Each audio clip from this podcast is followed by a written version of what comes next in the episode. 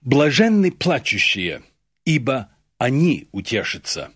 Какими странными кажутся эти слова, а особенно для тех, которые не знакомы с автором этих слов. Для таких они сплошной абсурд. Действительно, для человека, не знающего Бога, эти слова смешны, блаженны плачущие. Он до того поражен отсутствием смысла в этих первых двух словах, что остальное уже, ибо они утешатся, он даже и не слышит. Но не подобное ли впечатление часто производят эти слова и на детей Божьих? Пораженные этими словами, они не слышат остального, сказанного Христом.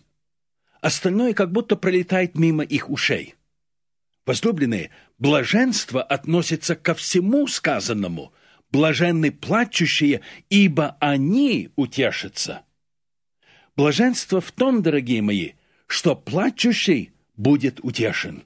Блаженство не в самом плаче, а в том, к чему он приводит человека. Поэтому важно узнать, о каком именно плаче говорит Иисус Христос. Плач – это одна из эмоций, вложенных Богом в человека с самого начала. Поэтому в самом плаче нет ничего грешного, но это чувство, которого человек не мог испытать до грехопадения. Это чувство было дремлющим в человеке. Ему не нужно было выражаться до дня его падения. Чувство печали тогда только пробудилось у него, когда с грехом в мир пришло несчастье, страдание и смерть. До этого у человека не было причины плакать, ибо Бог сотворил его счастливым, безгрешным существом. Скорби, печаль и слезы стали частью человеческих переживаний после его падения. Но Бог преобразил их в благословение – Сами по себе скорбь и печаль не в состоянии изменить человека к лучшему. Только печаль, которая приводит его к Богу, благословенно, ибо только печалящийся ради Бога утешен будет. Так что плач, о котором говорит Христос, имеет божественное значение. Это плач, который дает сам Бог. Слово Божье говорит, что печаль мирская, она производит смерть а печаль ради Бога или печаль, которая от Бога производит неизменное покаяние к спасению. Вот об этой именно печали, о печали ради Бога, и говорит здесь Иисус Христос. Плачущему так, Христос говорит, блажен, и обещает ему утешение. Вот почему так важно узнать, о каком это плаче говорит Иисус Христос. Ясно, что не о всяком, есть разного рода печали. Есть, например, естественная печаль, которую в то или иное время переживает каждый человек. Это нормальное явление в жизни каждого из нас. Подумайте, как чудно, что человек способен плакать. Ведь в плаче есть целебное свойство. Жалко тех, которые не способны плакать. Некоторые стараются подавить малейшие признаки горя или печали, считая их унизительными, признаками слабости характера. Жалость к себе, да, это действительно признак слабости, но не плач. Не эту естественную печаль, которая присуща всему роду человеческому, имел в виду Господь, когда сказал «блаженные плачущие». Тем не менее, и в этой печали плачущий не оставлен Богом без утешения. Ни одна слеза, пролитая его чадом, не обойдена его вниманием. Помните, когда Изекий узнал, что болезнь его была к смерти, то возвал Господу, и Господь ему ответил, «Я услышал молитву твою, увидел слезы твои, и вот я прибавляю к дням твоим пятнадцать лет». А псалмопевец Давид просит, «Положи слезы мои в сосуд у тебя, не в книге ли они твоей? Чадо Божие, каждая твоя слеза на учете у Бога. Он видит каждую из них. Они все записаны у него, и в Библии сказано, что настанет день, когда Бог отрет всякую слезу с очей наших. Всякую слезу. О, какое утешение, дорогие друзья, слава и благодарение Ему! Подумайте, какая безнадежная скорбь для тех, кто не знает Господа. Они плачут об усопших своих, и для них нет утешения. Это вовсе не значит, что верующий безразличен к смерти своих любимых и близких. Он тоже плачет, он тоже скорбит, но не как прочие, не имеющие надежды. Апостол Павел говорит, «Ибо если мы веруем, что Иисус умер и воскрес, то и умерших в Иисусе Бог приведет с Ним». Какую чудную надежду имеют дети Божьи! Печаль их временно. Но есть печаль и слезы, в которых нет никакой надежды. Человек, который своим грехом причинил вред и себе, и другим, остается без утешения, если он не покаялся и не искал прощения у Господа. Слезы сами по себе не могут искупить от греха и исправить совершенное беззаконие. В слезах и в плаче нет ни малейшей искупительной силы. Иуда, предавший Иисуса, увидев, что он осужден, сказано, раскаялся, и тем не менее он погиб. Он не пошел к Иисусу Христу, несмотря на то, что признался в своем грехе. Он даже возвратил 30 серебряников первосвященникам и старейшинам. О нем сказаны эти печальные слова. Бросив серебряники в храм, он вышел, пошел и удавился. Он не искал прощения у Иисуса. Вместо этого он пошел и удавился. Да, печаль мирская производит смерть. Только печаль ради Бога, то есть от Бога, производит неизменное покаяние к спасению.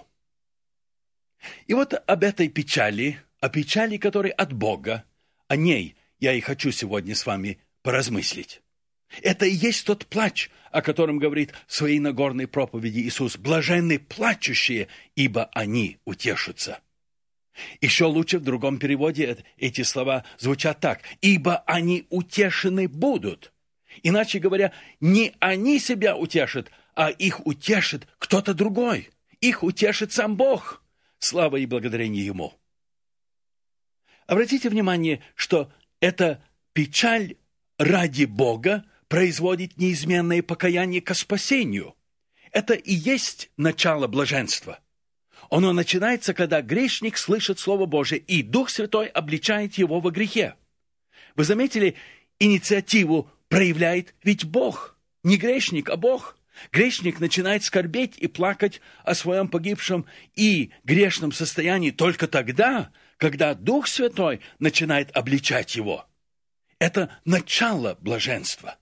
Под обличающим действием Духа Святого грешник начинает скорбеть о своем грехе и плакать о своем погибшем состоянии.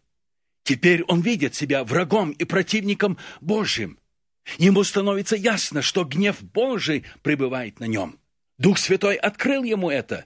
Не он сам пришел к этому выводу, но Дух Святой указал на его греховное и потому погибшее состояние. В этом дорогие друзья, блаженство. Слово Божье говорит, что благость Божия ведет тебя к покаянию. Ты понимаешь, мой дорогой друг, что покаяние дает тебе Бог? Это Он взыскал тебя, а не ты Его. Это Он дал тебе слезы покаяния. Он и Он один. И вот эта печаль ради Бога, то есть от Бога, и вызвала у тебя слезы и скорбь о грехе. Без этой печали ради Бога спасение невозможно. Обличение во грехе и печаль ради Бога производит покаяние к спасению. И о чем обличает Дух Святой? О грехе, о нашем грехе, который оскорбляет Бога и отлучает нас от Бога. Мы должны понять, что грех наш был против Бога. Слушайте, как сокрушается Давид после того, как Дух Святой обличил его в ужасном грехе. Вы слышите, как он плачет? «Беззаконие мои я сознаю, и грех мой всегда предо мною». Девять месяцев его тяготил грех. Беззаконие его постоянно было как призрак перед ним. «Тебе, тебе!» — взывает он к Богу. «Единому согрешил я, и лукавые пред очами твоими сделал». Правда, он согрешил и против себя, и против людей, которые пострадали от его злодеяния. И он согрешил против всего народа, над которым он царствовал. А подумайте, какое поношение это было для дела Божьего. Но грех его был, во-первых, против Бога. Дважды Давид говорит тебе, тебе, тебе единому согрешил я и лукавое перед очами твоими сделал. Такой плач Бог слышит. Человек, который так печалится о своем грехе, обязательно будет утешен, и грехи его будут прощены. Слава и благодарение Господу. Какой яркий пример о значении этих слов дал сам Господь, блаженный плачущий, ибо они утешены будут. Проще всего, если я прочту этот отрывок из Евангелия от Луки, глава 18, начиная с 10 стиха. Слушайте.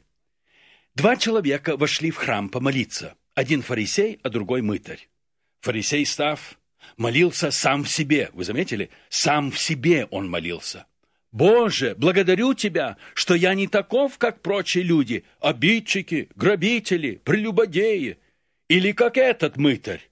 Пощусь два раза в неделю, даю десятую часть и всего, что приобретаю. Мытарь же, стоя вдали, не смел даже поднять глаза на небо, но, ударяя себя в грудь, говорил, «Боже, будь милостив ко мне, грешнику!» Который из них оказался блаженным? Который был утешен? Пусть сам Господь ответит. «Сказываю вам, — говорит Христос, — что сей, то есть мытарь, пошел оправданным в дом свой более, нежели тот, ибо всякий, возвышающий сам себя, унижен будет, а унижающий себя возвысится. Но плач чада Божия о своем погибшем состоянии на этом не кончается. Да, он теперь утешен, грехи его прощены, он чадо Божие. Но в то же время плач его продолжается. Продолжение этого состояния – нормальный признак того, что он чадо Божие. Апостол Павел говорит, «Братья, я не почитаю себя достигшим, а только забывая заднее и простираясь вперед, стремлюсь к цели, к почести вышнего звания Божия во Христе Иисусе. Он не о спасении тут говорит, но о том, чтобы преображаться, уподобляясь во всем Сыну Божию. Павел обратился к Господу на пыльной дороге в Дамаск. Там он имел личную встречу с Иисусом. И более спасенным он уже не мог стать, человек спасен или он не спасен. Но после обращения человека Дух Святой начинает в нем свою работу освящения. Христианин начинает сознавать свою ветхую греховную натуру. Наша постоянная тенденция, дорогие друзья, блуждать, как овца, совращаться с пути Божьего. Но теперь спасенный видит в себе недостаток любви к своему Господу. Он оплакивает свою вялость и нежелание молиться, бодрствовать, изучать Библию и свидетельствовать другим о Христе. Первые порывы его обращения как-то начинает охладевать, и у него постоянная духовная борьба. Он скорбит и плачет о своем духовном состоянии, о своем непокорном «я». Да, пока мы в теле, дорогие друзья – Наш ветхий человек, наш внутренний враг постоянно напоминает нам, что мы не смеем отвлечь свой взор от Господа нашего Иисуса Христа.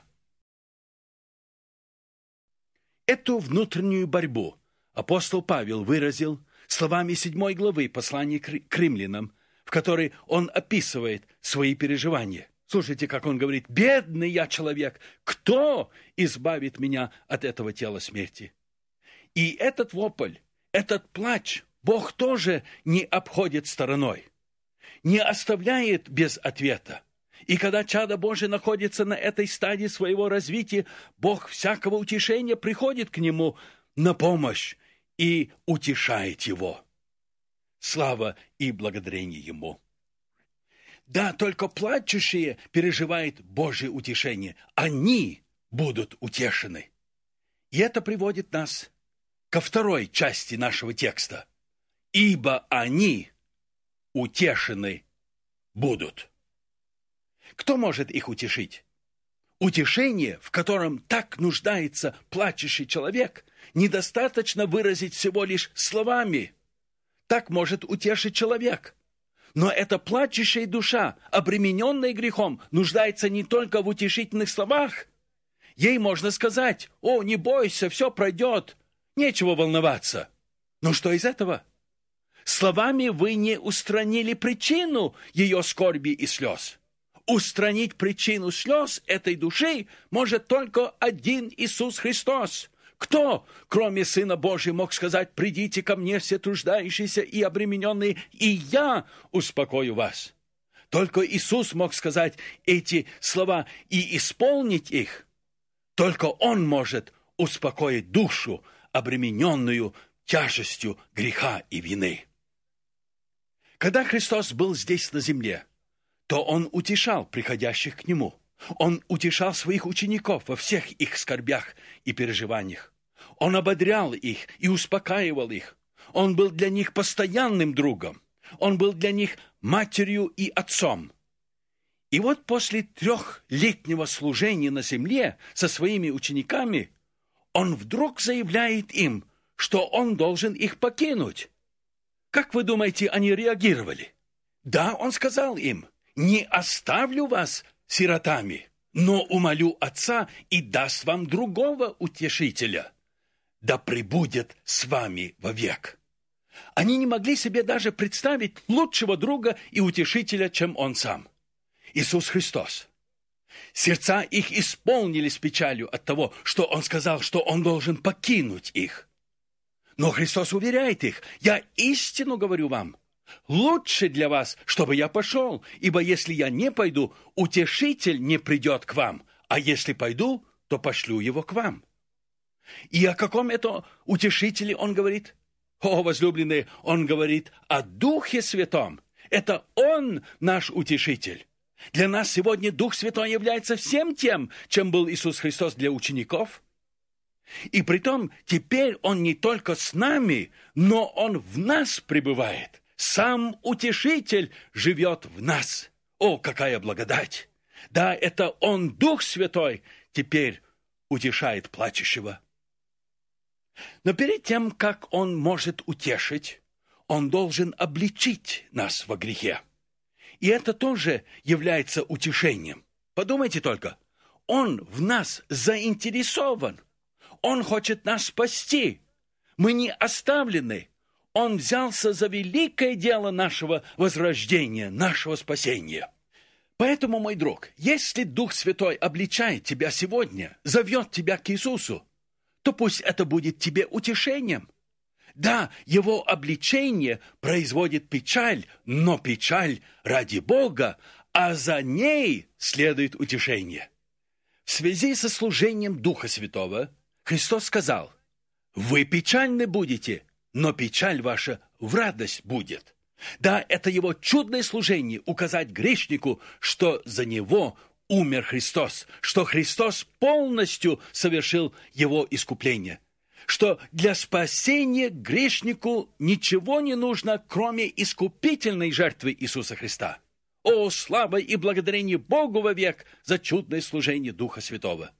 Это Он дает нам уверенность, что верой в Иисуса Христа мы усыновлены Богом и принадлежим Ему.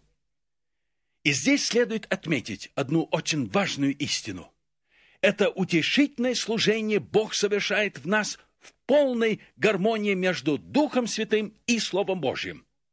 Он Дух истины, сказал Иисус Христос, наставит вас на всякую истину – ибо не от себя говорить будет, но будет говорить, что услышит, и будущее возвестит вам. Поэтому Дух Святой никогда не скажет нам ничего, что было бы не в гармонии со Словом Божьим. Вот почему Слово Божье является таким же источником утешением для нас, как и Дух Святой. В этом чудном служении утешения Духа Святого и Слова Божие идут рука об руку. Они неразделимы в этом служении. В послании к римлянам сказано, а все, что писано было прежде, написано нам в наставлении, чтобы мы терпением и утешением из Писания сохраняли надежду. Псалмопевец Давид постоянно прибегал к этому дивному источнику утешения, к Слову Божьему. Оно давало ему уверенность и потому служило утешением. Слушайте, как он говорит, «Как мог бы я знать о милости Божией, как не при Его Слове?» А к Богу он взывает, «Вспомни Слово Твое к рабу Твоему, на который Ты повелел мне уповать. Это утешение в бедствии моем, что Слово Твое оживляет меня». Дорогие мои, пренебрегая Словом Божьим, мы пренебрегаем утешительным бальзамом самого Господа. Эта чудная книга дана нам наставление, чтобы мы терпением и утешением из Писаний сохраняли надежду, говорит Слово Божие. Возлюбленные, не будем огорчать нашего чудного утешителя, Духа Святого, пренебрегая им и его словом. И в Слове Божьем пусть будет воля наша, чтобы оно всегда успокаивало нас. Слово Его утешает нас тем, что оно дает нам уверенность о любви Божьей к нам. Оно дает нам гарантию, что Бог никогда не оставит нас, что Он вчера, сегодня и вовеки тот же. Какие чудные обетования дает нам Бог через Слово Свое. Выслушайте хотя бы одно такое обетование. «Ибо только я знаю намерения, какие имею о вас, — говорит Господь, — намерения во благо, а не на зло, чтобы дать вам будущность и надежду». Когда враг нашептывает сомнений и говорит, что вера твоя не настоящая или что нет прощения твоим грехам, то ты можешь смело указать ему на обетование Божие в Слове Его, что Он есть Бог милующий и прощающий всякого, кто приходит к Нему во имя Иисуса Христа. О Давиде сказано, что он укреплялся надеждою на Господа. И как он это делал? Размышлением над Словом Божьим. Я бы не хотел закончить сегодняшнее слово, не указав тебе, мой дорогой друг, который еще не нашел покоя душе своей, на нашего чудного Спасителя Иисуса Христа, который приобрел все для тебя на Голгофском кресте, чтобы спасти тебя. Он один может сострадать нам в немощах наших, ибо, подобно нам, искушен был во всем. Он был презрен и умолен пред людьми, муж скорбей и изведавший болезни. В одни плоти своей, говорит Слово Божие, он сильным воплем, со слезами плакал. Нет, не свои грехи оплакивал он, он их не имел. Это был плач перед Голгофой, в Гефсиманском саду, когда он принял чашу грехов всего мира, чтобы сделаться искупительной жертвой за нас. Ради тебя и меня он должен был принять на себя весь гнев Божий за грех. Поэтому он может сострадать плачущему и может утешить его, как никто другой, мой дорогой друг. Он один может оттереть слезы с очей твоих. Вечером водворяется плач, а на утро радость. О, какое чудное утро! Какой чудный новый день, когда Бог отрет твои слезы. Блаженный плачущий ныне, ибо восмеетесь, сказал Христос. Это смех радости, который Бог дает прощенному грешнику. И все, пережившие это прощение, посмеются, ибо на небе слез не будет. Но в аду будет только плач и скрежет зубов. Насколько ужасно место, в котором плач будет вечен, и мучения бесконечные для тех, кто здесь на земле не оплакивал свой грех. Если ты не сокрушался в покаянии пред Богом, то ради Христа, ради твоей бессмертной души, проси Господа, чтобы Он дал тебе сокрушение сердца, дал тебе покаяние. Исповедай свой грех в смирении, предстань пред Господом, и Он примет тебя и утешит тебя словами «Прощается тебе грех твой, иди и впредь не греши». Он Бог всякого утешения. Слава и благодарение Ему.